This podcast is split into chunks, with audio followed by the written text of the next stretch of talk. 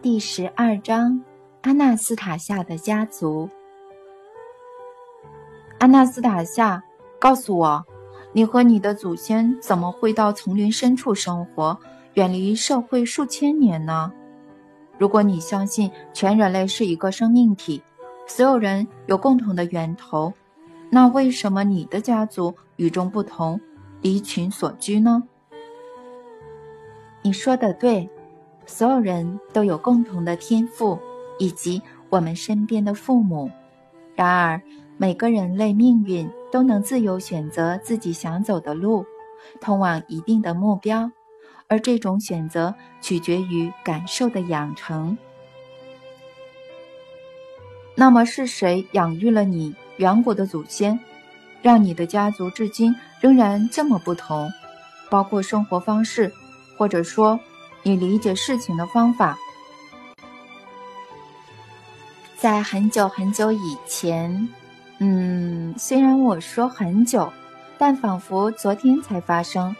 或许我应该这样说比较好：当人类不再共同创造，转而去拆解神的创造时，当空中出现长毛、忠诚的动物被拿来做成皮草。人类将之视为珍品披在身上时，当所有人的意识都改变了，走向今天如此地步的道路时，当人类的思想不再渴望创造，而是寻求知识时，人类突然想知道男女要如何交合才能获得最大的欢愉，因此，男人第一次拥有女人，女人将自己献给男人。不是为了创造，而是为了彼此的欢愉。他们和现代人一样，都以为只要男女，也就是两人的肉体有形的身体交合，就能从中获得欢愉。事实上，肉体之欢是不完整且短暂的，在这种只有欢愉的活动中，不会有人类。其他层面的我参与，人类总是变换身体和交合的方式，试图从中获得满足，至今却未能完全如愿。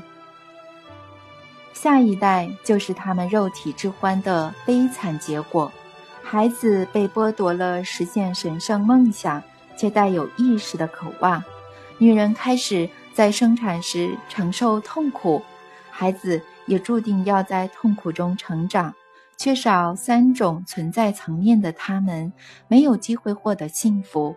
我们就是这样活到了现在。最初在痛苦中生下孩子的女人之中，有一位看到自己的女儿在生产时弄伤了脚。虚弱到完全哭不出声音，他还看到曾与他享受肉体之欢的男人，居然对他的生产不理不睬，并开始找其他的女人寻欢。因此，意外成为人母的他，对神心生怨恨，鲁莽抱着刚出生的女儿离开人群，直奔无人居住的丛林深处。他在途中停下来。喘一口气，绝望地擦去脸上的眼泪，继续对神抛出他的愤怒：为什么在你所谓的美好世界里会有痛苦、邪恶和遗弃呢？我回头看你创造的世界，我感受不到满足，只有满满的失望和愤怒。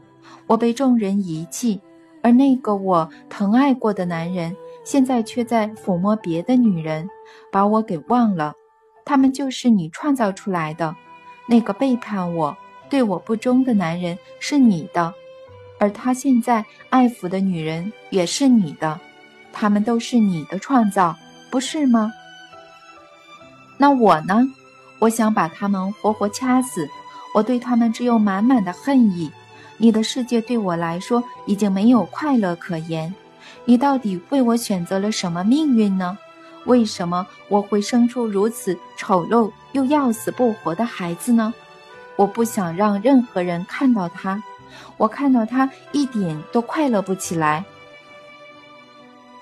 那个女人没有把奄奄一息的女儿放下，而是粗鲁地丢在森林的草地上。她绝望又愤恨地继续对神大喊：“我不要让任何人看到我的女儿！你看啊，看看在你的创造中发生的这些痛苦，她活不了了。我没办法喂养自己的亲生女儿，我的乳房只剩下憎恨。我要走了。”但你看看，看看你创造的世界里有这么多的不完美，就让这个诞生死在你的面前，就让它死在你的创造中吧。母亲绝望又愤恨地跑着离开，留下刚出生的女儿孤零零地躺在森林的草地上，一个无助又奄奄一息的小女娃，弗拉迪米尔。那个小女孩就是我久远以前的祖奶奶。神感受到从地球散发出来的绝望和愤恨，对那位哭泣的不幸女人感到难过又同情。无形的天赋虽然爱她，却仍旧无法改变她的命运。那个绝望奔离的女人，头上有神赋予的自由桂冠。每个人的命运都是自己创造的，物质层面不受任何人支配，完全掌握在人类自己的手中。神是个体，是所有人的父亲，但他没有形体，他不以肉体的形式存在，但他拥有宇宙的所有能量，人类所有的感受，他会开心，会痛苦。会因为子女选择苦难的道路而难过。他对所有人都散发父亲的柔情，每天会为了所有人用爱的阳光抚摸整个地球，毫无例外。他每天都怀抱着希望，盼望他的女儿、他的儿子能走上神圣的道路，不是因为受到指示，或是在威胁之下。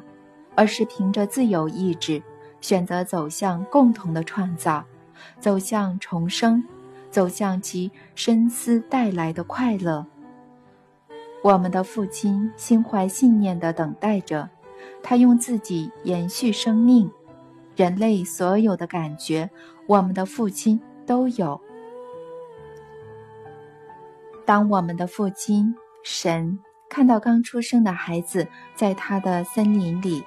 在他的创造之中，静静地死去，有人能够想象他的感受吗？小女娃不哭也不叫，小小的心脏越跳越慢，只有她的嘴唇会偶尔寻找维生的母乳，想要喝奶。神没有具体的手，他虽然什么都看得见。却无法把小女孩紧紧地搂在怀里。已经付出一切的他，还能再给出什么呢？这时，能让整个宇宙充满自己梦想能量的他，在森林上方聚集成一团。这个小小的能量团，能在快速扩张下分散所有浩瀚的宇宙世界。他在森林上方聚集自己爱的能量。他对所有创造的爱，透过这些创造，他在世间的行动得以体现。而这些创造，小女娃还躺在草地上，一滴雨碰到她发青的嘴唇，当下也吹起温暖的微风，树上飘下了花粉，让小女娃吸进体内。太阳下山。天黑后，小女娃还活着。所有被神圣喜悦笼罩的森林生物和野兽，都将小女娃视为自己的孩子。过了几年，小女娃长大成少女了，我叫她莉莉丝。当她在晨曦下的草地走动时，万物都会开心的大喊：“莉莉丝！”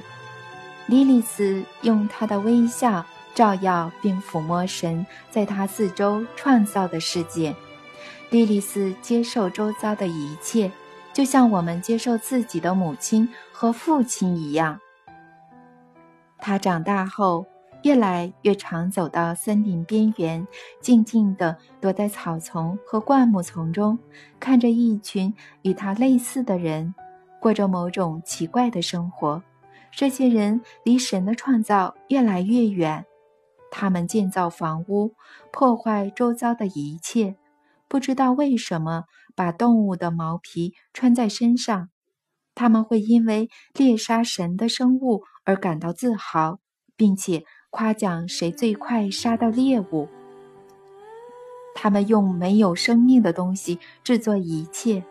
当时莉莉丝不明白，为什么要用活物制作没有生命的东西。而且这些人还觉得自己很聪明。他想去找他们，告诉他们什么才能为所有人带来快乐。他渴望共同的创造及其深思带来的快乐。他的内心越来越渴望孕育出全新且有生命的神圣创造。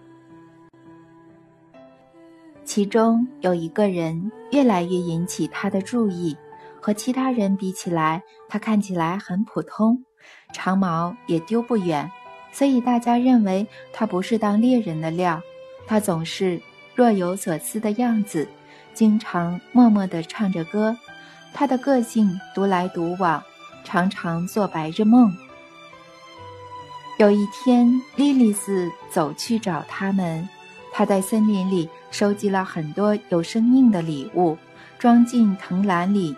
走向人群，那群男人围着一只被杀死的小象，不知道在争论什么，而他选中的那个男人也在里头。大家看到他后都安静了下来。莉莉丝长得亭亭玉立，身上没有任何遮掩，但她不知道的是，这群男人已被肉体的欲望给吞噬了。他们一同奔向莉莉丝。他把礼物放在草地上，看到他们的眼睛燃起熊熊欲火，而他选中的男人也跟在后头。即使还隔了一段距离，莉莉丝仍突然感受到一股侵略气息碰触她心中的细弦，于是她往后退了一步，迅速转身，甩开不断逼近的这群战士。欲火焚身的他们追了很久，他跑得脸不红气不喘，而他们个个汗如雨下。他们是注定碰不到莉莉丝的一根汗毛。极力追求美的他们，并不知道，想要了解美，心中要拥有美。这群战士最后跑累了，跟丢莉莉丝的他们回头时还迷了路。花了好一番功夫才找到路，只剩下一个人留在森林里逗留。他疲惫地坐在稻木上唱起歌来，而莉莉丝静静地躲在一旁观察，听着他的歌声。莉莉丝认出他就是自己心仪的对象，虽然他也和所有的男人一起追她，但他还是从远处现身，告诉他。回去营地的路，他接着起身离开，但并没有追着莉莉丝跑。两人后来走到森林边缘，他一看到萤火和营地，便不顾一切地往前奔。莉莉丝看着他选中的人奔跑，心脏一下子异常跳动，一下子又停顿。他还不断地对自己说：“在众人之中要快乐。”我的爱人一定要快乐，哦，我真希望能在我的森林这里听到你快乐的唱歌，而不是悲伤的旋律。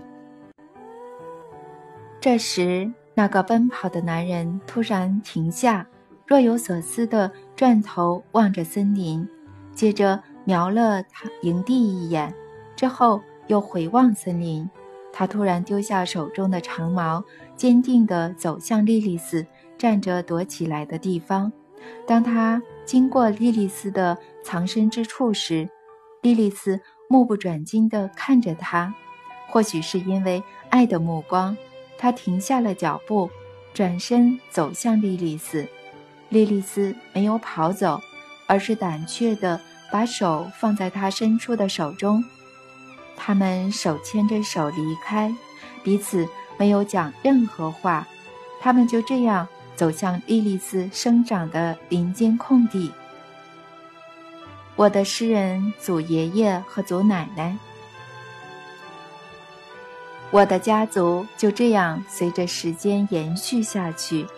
每一代都有一位祖先渴望去找那些外表相似、命运却不同的另一群人，他们装扮成各种模样，混在战士、牧师之中，或扮成学者。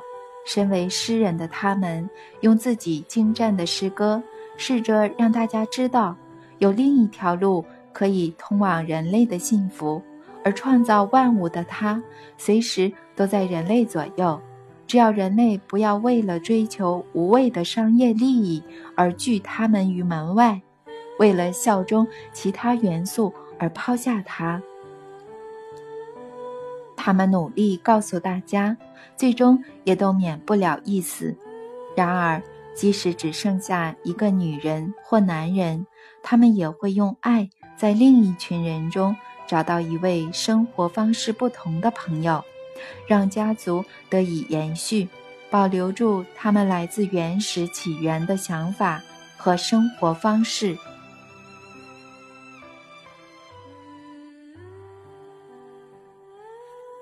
第十三章，为了感受所有人的行为，阿纳斯塔夏，等一下。一个想法像电流般流过我的脑中。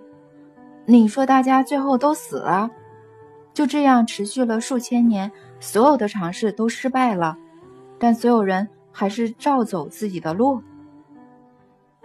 是的，我的祖奶奶、祖爷爷们都失败了。你说他们都死了，是吗？那些走进人群。试图沟通的人全都死了，所以这代表了一件事，那就是你会和他们一样死去，因为你也开始和大家沟通了。你想从中期望些什么呢？真是傻了！如果没有人可以改变世界、改变社会的生活形态，你又为什么要？为什么这么早就说到死亡呢，弗拉迪米尔？你看我不是还活得好好的吗？我就在你的身边，看着我们的儿子成长。你是哪里来的自信呢？是什么让你相信自己会获胜，不会像你的呃祖先那样失败呢？毕竟你和他们一样，都只有靠沟通而已。你认为我只靠沟通吗？你应该找时间仔细思考我说的话。这些都不是说给理智听的，里头的讯息大家一定都听过。可是，一旦开始阅读，许多人的内心就会产生暴风般的感受，因为这些文字组成的方式能让他们在字里行间读出很多讯息。只要有没说出的空白，他们灵魂的诗歌就会填补上去。所以。现在不是我在讲神圣的真理，而是由读者自行挖掘出来的。读者的数量越来越多，就再也无人能使他们偏离唯有神天生拥有的梦想道路。我的任务虽然还没完成，但在很多人的灵魂中已经出现了造物者所希望看到的渴望，而这才是最重要的。当灵魂在梦想中所渴望时，相信我，那就一定会在生活中实现。那告诉我，为什么从古至今从来没有人这样解释呢？不知道，或许造物者释放了某种新的能量，这种能量正以全新的方式告诉我们，有哪些是我们每天都能在周遭看到、却没有给予应有重视的东西。我的感觉不会骗人，我清楚地感觉到，他又在加速自己的所有能量。新的晨曦将会为全世界升起，他在世间的儿女将会了解神圣梦想的能量创造了什么样的生活，而你和我都将置身其中。但最重要的是，嗯，最重要的是那些最早在字里行间感受到一些想法的人，造物者的能量已把这些犹如灵魂乐章的想法注入了人类，这些都发生了，一切都已成真，人类已经在思想中渴望创造一个全新的世界。你讲的有点笼统。阿纳斯塔夏，说的具体一点，大家应该要怎么做呢？要怎么建造这个世界，以及建造成什么样的世界，才能让所有人都过得幸福呢？弗拉迪米尔，我现在没办法说的更具体。在这个地球上，人类的生活已经有太多的理论，很多人还陷入对他的崇拜，可是这些都是没有意义的。理论是无法改变世界的，只要一点就能证明。哪一点？我不明白。宇宙中万物到达极限的那一点，也就是所有人目前所在的那一点。这一切都取决于人类的下一步要往哪里走。这些都显示了理论是毫无意义的。所有人自被创造出来的那一刻起。都是凭着感觉过生活。等一下，这是在说我吗？你说我在生活中都不是以理智去行事吗？弗拉迪米尔，你和其他人一样，都是透过自己的理智去改变周遭物质之间的关系，试图以物质的方式体验每个人在直觉上知晓的感受。这种感受，每个人都在寻找，却谁也找不到。哪种感受？大家在找什么呢？你在说什么啊？我说的是人类最初在天堂乐园里生活时的感受。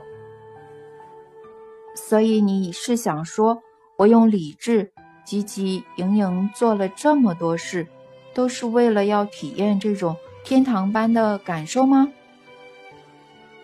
弗拉迪米尔，你自己想想看，你做的一切是为了什么呢？什么叫为了什么啊？就和大家一样，为了生活和家庭打拼，为了让自己感受不比别人差。你刚说为了感受，是啊。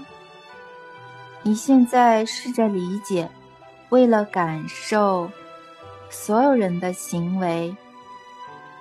所有人是什么意思呢？就连吸毒犯的行为也算吗？他们也在寻找这种感受吗？当然，他们和大家一样，也在自己的道路上努力寻找这种感受。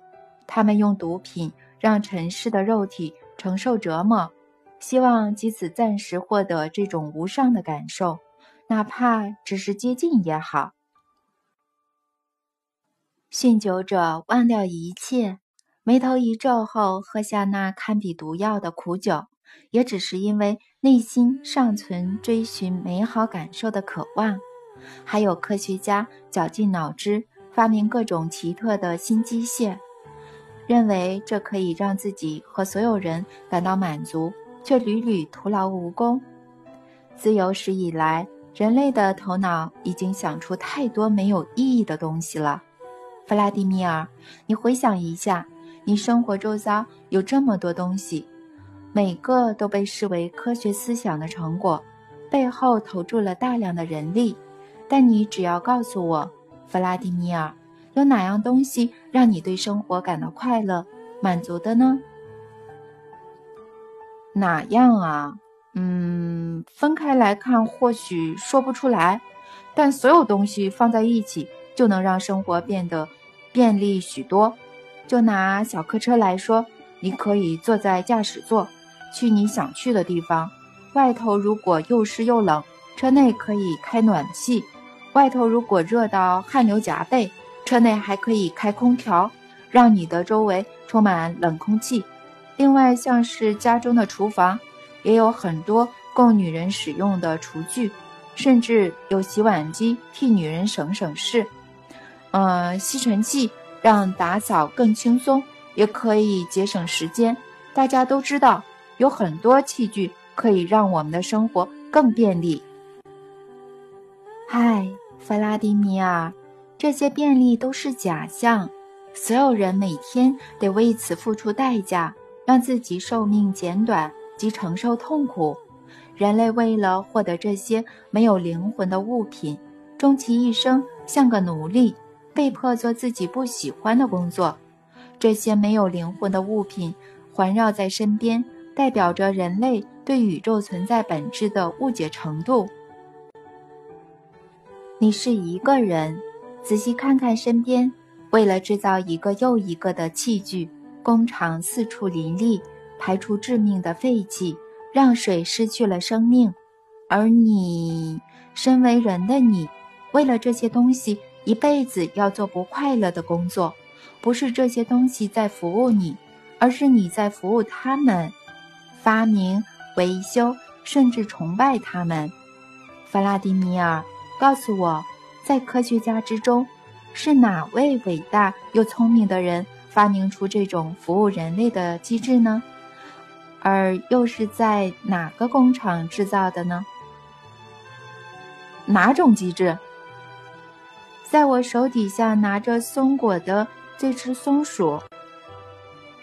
我望着安娜斯塔夏的手，她把手伸了出来，手掌朝下，离草地约半公尺高，在他手掌正下方的草地上。有一只用后脚站立的深红色小松鼠，它的前爪拿着一颗雪松果。它深红色的脸先是靠向松果，接着把松果举得高高的，用水汪汪的大眼睛看着阿纳斯塔夏的脸。阿纳斯塔夏看着这只小动物，露出微笑，但没有其他动作，手依旧悬在半空中。小松鼠突然把松果放下，开始忙着弄那颗松果，用前爪拨开松果，把里面的小果核拿出来。它接着又用后脚站立，将头抬起来，似乎想把果核拿给阿纳斯塔夏，希望他能从自己的手中拿走。可是阿纳斯塔夏。仍坐在草地上不为所动，小松鼠又低下头，迅速地咬着果核的外壳，再用爪子剥掉，把果仁拿出来放在草地的叶子上。它后来又不断地从雪松果中取出新的果核，咬掉外壳后，把果仁儿堆在叶子上。阿纳斯塔夏。终于把手放在草地上，并将手掌朝上。小松鼠急忙地把叶子上所有干净的果仁放在它的手掌上。阿纳斯塔夏用另一只手轻轻地摸着这个毛茸茸的小动物，他忽然停止了动作，接着跑向阿纳斯塔夏，站起身来看着他的脸，似乎因开心而颤抖着。谢谢，阿纳斯塔夏对着小松鼠说：“小美人儿，你今天比以前还美。去忙吧，你这个忙碌的小家伙，去选一个值得你依靠的另一半吧，小美人儿。”他指向一棵树叶茂密的雪松，小松鼠绕着阿纳斯塔夏跳了两圈，然后照他指的方向飞快地跑走，爬上树干。消失在雪松的树冠里。阿纳斯塔夏把手伸了过来，手上有几个干净的雪松果仁。的确，这就是他说的机智啊！我心里想着，这个机制会自己收集食物，自己带过来，还会把外壳剥掉。这只小动物不需要保养和维修，也不需要电。我试了果仁的味道，然后问他：“像亚历山大大帝、凯瑟统帅，还有发动战争的那些统治者，包括希特勒在内，难道他们也在追寻这种原初的感受吗？”当然，他们想感受自己是整个地球的主宰。他们的潜意识认为，这种感受类似于所有人在直觉上所追求的感受，但他们错了。你说他们错了，为什么你这么认为呢？毕竟还没有人真的可以统治全世界。可是他们占领了城市和国家。他们为了城市而打起来，想要取得胜利，但这种因胜战而获得的满足感稍纵即逝，所以他们才会发动更大的战争，让战争一个接一个发生。他们占领国家，而且不止一个，可是这却没给他们带来快乐，反而徒增烦恼。他们害怕失去一切。因此，又想借由军事成就寻求满足，他们的心思沉溺于虚荣之中，再也无法走向具有伟大神圣感受的梦想。世上所有军事统治者的下场都很悲伤，现在大家耳熟能详的历史故事就能证实这一点。很可惜的，这样的虚荣、忙碌和不胜枚举的商业教条。让现代人没办法判断神圣的感受在哪里等待他们。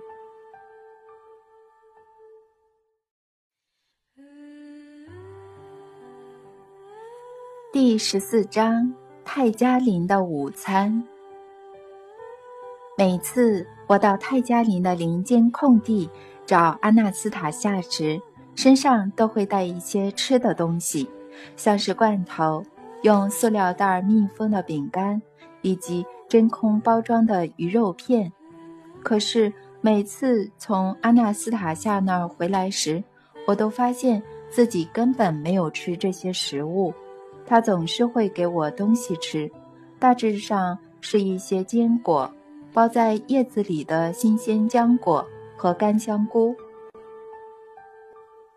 我们习惯吃的香菇大多经过精心烹调、烘烤、腌制或研制，但阿纳斯塔夏吃的是没有任何加工的干香菇。我一开始还不太敢吃，试了之后才觉得没什么。香菇在嘴里会因为口水而软化，可以像糖果那样用吸的，也可以吞下去。我后来甚至习惯了这个味道。有一次，我从莫斯科到格连吉克参加读者见面会时，整天都在吃阿纳斯塔夏给我的香菇。当时开车载我的莫斯科研究中心主任松采夫也跟着我吃这些香菇。我在见面会上分享时，我也请台下的读者品尝，他们完全不怕，拿了香菇。就当场吃下去，后来也没发生什么不好的事情。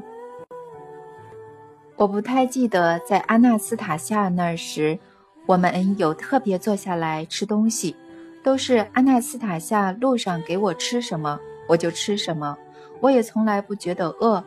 但是这一次，或许是我思考阿纳斯塔夏的祈祷词意义太久了。所以没有注意到他摆了一桌丰盛的食物，如果可以说一桌的话，草地上摆了大大小小的叶子，上面放着各种食物，至少有一平方公尺这么大，全部都摆得很漂亮，装饰又精美，有蔓越莓、月菊莓、云莓、覆盆子、黑醋栗、红醋栗。干草莓、干香菇、某种淡黄色的稀粥、三根小黄瓜和两颗不大的红番茄。旁边摆着一把一把不同的草，还有花瓣点缀其中。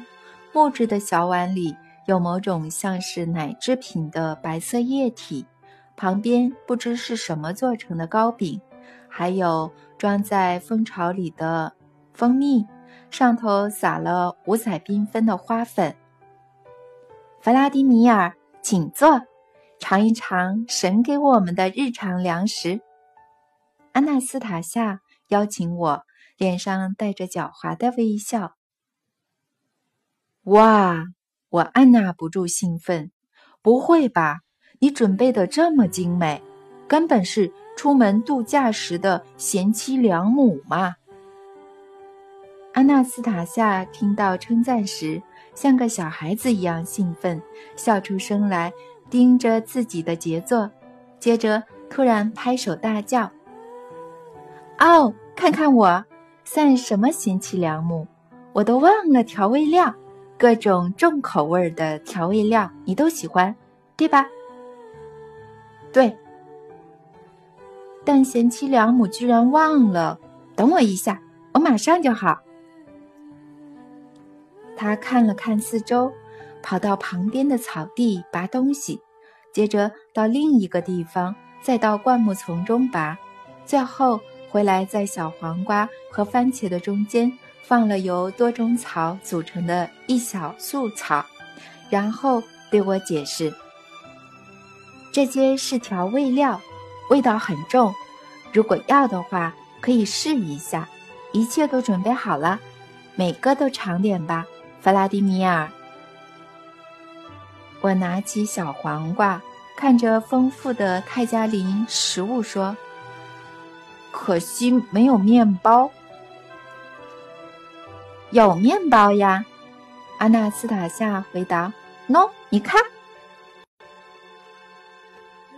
他将某种块茎递给我，这是牛蒡的块茎，我特别准备给你代替美味的面包、马铃薯和胡萝卜的。我没听过有人会吃牛蒡的块茎。喏，你尝尝看，别担心。过去很多人都会拿它入菜，好吃又营养。你先试一下，我刚才已经把它泡在奶里软化了。我原本要问奶是哪来的，但在我咬了一口小黄瓜后，我就一直吃到完，没有配面包，中间一句话也没说。我刚从阿纳斯塔夏的手上接过代替面包的块茎。但在我吃完小黄瓜之后，都一直拿在手上没有吃。你们知道吗？这根小黄瓜看似平凡，味道却和我们之前吃过的完全不同。泰加林小黄瓜的香味非常独特。你们应该知道，温室栽种的小黄瓜，口感和味道都和户外菜园栽种的不同吧？户外生长的口感和味道会好很多。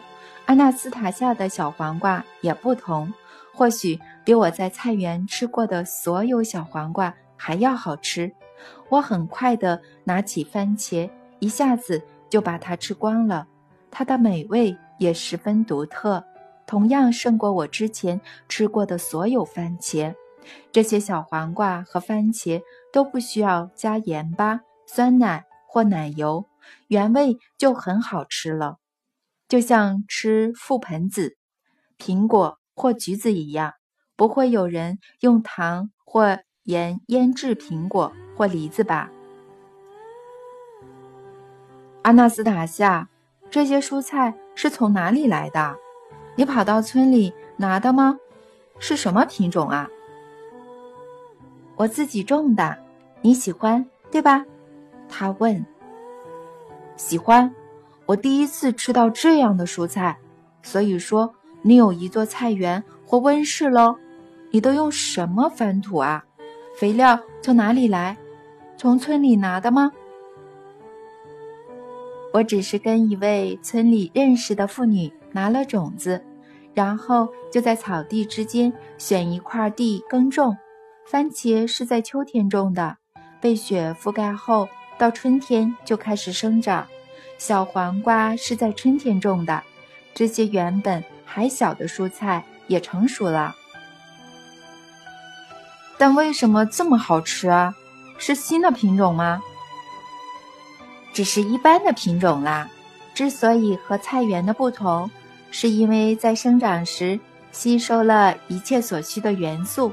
在菜园里，农夫会试着把作物与其他植物隔开，用肥料加速作物生长，但这会让作物没办法吸收一切所需的元素，而无法自给自足，味道也就没那么讨喜了。那奶是从哪来的？还有糕饼是怎么做的？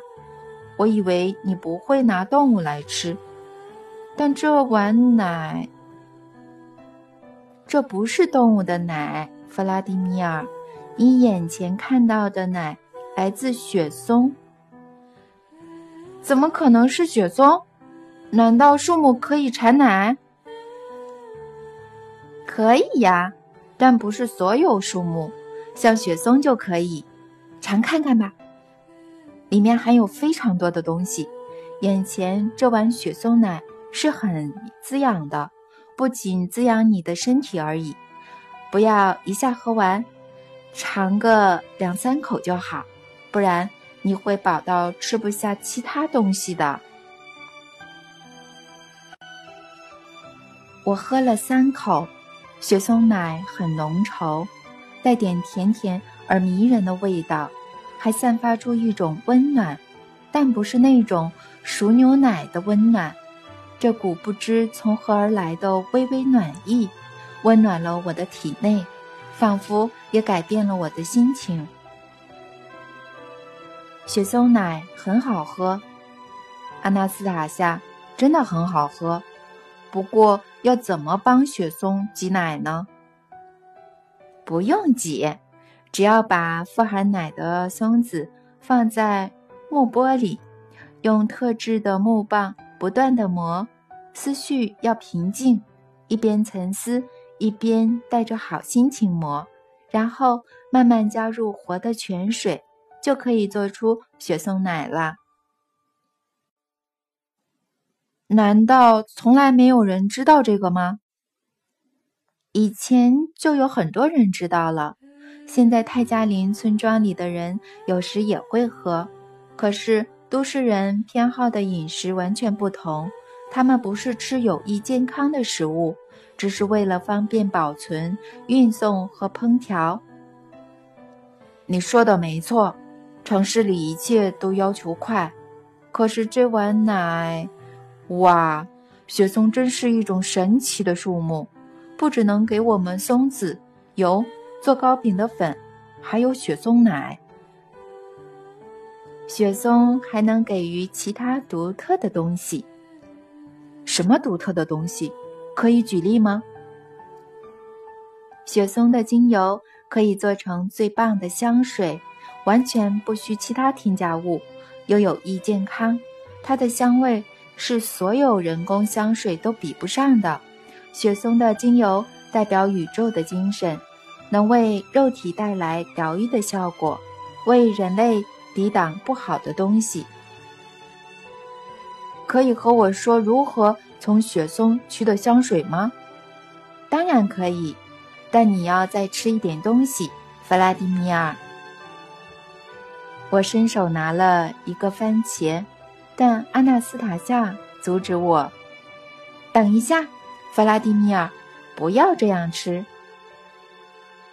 不然要怎么吃呢？我为你准备这么多的不同食物，是希望你每一样都试看看，好让它可以治愈你。它啊，我是说你的身体啦。当你每一样都尝过以后，身体会自己选择它需要的。让你想要多吃一点身体所选的食物，你的身体会自己判断它缺少什么。真的假的？我心想，这是安娜斯塔夏第一次打破自己的原则。事情是这样的，阿纳斯塔夏曾两度替我治疗体内的疾病，我自己也不知道是什么疾病，但有时会觉得胃、肝脏或肾脏很痛，甚至会一起发作，痛到连止痛药都不一定有用。但我知道，只要来找阿纳斯塔夏，他就会替我治疗，而且处理得很快。可是到了第三天，他却拒绝替我治疗，甚至不用注射完全消除我的疼痛，只说如果我再不改变生活形态，或是戒掉会造成疾病的习惯，他就不能再替我治疗，因为这种情况下的治疗只会有害无益。我当时很生气，之后再也不请他治疗了。在我回家后，我还是开始少抽烟。不再喝这么多的酒，甚至断食了几天，身体感觉变好了。那时我就在想，我们不用每次哪里痛时就去找医生或治疗师，我们其实可以照顾好自己。当然，最好还是不要有疼痛。最后，我仍是没办法治好自己，但我已经决定不找阿纳斯塔夏帮忙了。可是他这次竟然主动同意替我治疗。可是你说过你不会再替我治疗，甚至也不帮我止痛。我不会再帮你止痛，疼痛是神与人之间的对话。但像我现在，嗯，还是可以给你东西吃，这不会违反自然，而是与他们相对。他们。对呀，那些定出对人有害规律的人。什么对人有害的规律？你在说什么啊，弗拉迪米尔？我说的是，你和大部分的人一样，依照别人定出的规律进食，但是这对人有很大的害处。或许有人会照着某种规律进食，这有很多种，像是为了瘦身。增重等等，可是我是想吃什么就吃什么，我什么没读过任何有关饮食的资讯，我去商店都挑我自己喜欢的。是这样没错，你可以在商店里选择，但是你同时也被商店提供的东西给限制了。是啊，嗯，商店里的东西都包装得好好的，现在竞争很激烈。大家都想取悦消费者，以一切以方便消费者为主。你觉得一切都是为了方便消费者吗？当然，要不然是为了谁啊？在技术治理的生存模式中，所有制度都只是为了制度本身。弗拉迪米尔，拿到冷冻罐装的食物，几乎没有生命的水。对你来说真的方便吗？是你的身体决定了商店要卖哪些食物吗？技术治理世界的制度，负责给你生活必需品。你同意这一点，也完全信任这个制度，甚至不再思考你是否真的需要它提供的一切。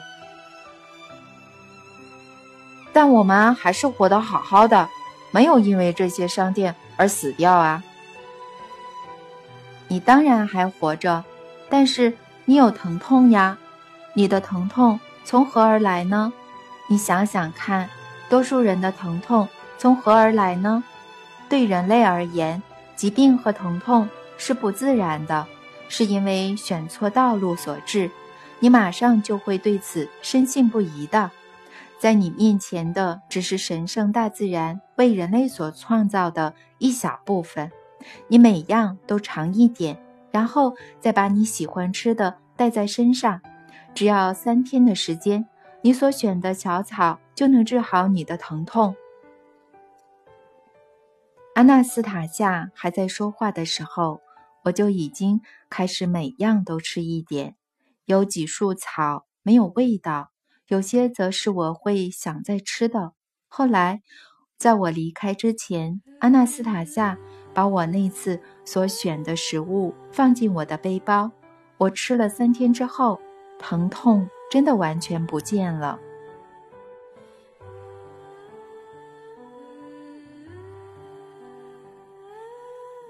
第十五章：这些能够改变世界吗？阿纳斯塔夏，为什么你在谈论自己祖先时，总是比较常讲到女性祖奶奶，却几乎没有提到男性祖爷爷呢？好像在你的家族里，祖爷爷不重要似的，还是你的遗传码或光线不让你看见、感觉到你的男性祖先呢？这样对你的祖爷爷不会是个侮辱吗？和祖奶奶一样，只要我想，就能感受到、看得见祖爷爷在过去生活中的行为。但我几乎无法理解他们的所有行为，或是判定他们对现今社会、全人类和我自己的意义。在你几乎无法理解行为的祖爷爷之中，至少告诉我一位的故事吧。你毕竟是女人，比较难理解男人，而我是男人，会比较好懂。如果我能理解，就可以帮助你弄明白。当然好啊，那我告诉你其中一位祖爷爷，他不仅知道，也能制造出威力比现在和未来所有武器还强的有生命物质，没有任何人造物能够抵挡得了。这种有生命的物质可以改变地球上的世界，摧毁银河，或是创造其他世界。真的假的？这个玩意儿现在在哪？现在在地球上的每个人都能制造，只要了解并感觉到。嗯，我的祖爷爷曾向埃及祭司透露一部分的秘密，甚至到了今天，世上许多领袖还在使用祭司建立的这些制度和机制治理国家。但现在越来越少人理解治理的意义和机制，这套机制还未完善，就随着时代没落了。等等，你的意思是说，现在的总统都是依照古代埃及祭司的制度或指示治理国家吗？从那时候开始，一直没有人能为治理的制度带来实质的贡献。当今世上没有国家明白人类社会的治理机制为何，这太难以置信了。你可以试着按照时间顺序和我描述整个故事吗？好啊，我会试着照顺序讲，你也试着去明白哦。数万年前，世上还没有像埃及盛世这样的国家时。人类社会分散成很多个部落，而我的祖爷爷和祖奶奶离群所居，依照自己的方式生活。林间空地周围的一切，犹如原始的天堂乐园般美好。我美丽的祖奶奶有两个太阳，一个是每天升起唤醒生命的太阳，一个是他选中的人。祖奶奶总是第一个起床，到河里洗澡后，在晨曦中取暖。她总是向万物散发喜悦的光芒，并等着祖爷爷，她的挚爱起床。祖爷爷起床的第一眼就会看到他。当两人眼神交汇时，周遭万物都会静止不动，任由布满兴奋之情的空间吸收他们的爱。与激动，幸福与喜悦，日子在快乐的作息中一天天过去。每天日落时分，嗯，祖爷爷就会若有所思地看着夕阳，接着唱起歌来。祖奶奶听着他的歌声，把喜悦之情藏在心底。当时他还未能明白，歌曲中交织的文字。是怎么产生非比寻常的新意象？他越来越常渴望听到这些歌曲。祖爷爷也似乎感受到他的渴望，每次都会唱给他听。歌中描绘的独特意象也愈加清晰明显。这无形的意象逐渐活跃在他们两人之中。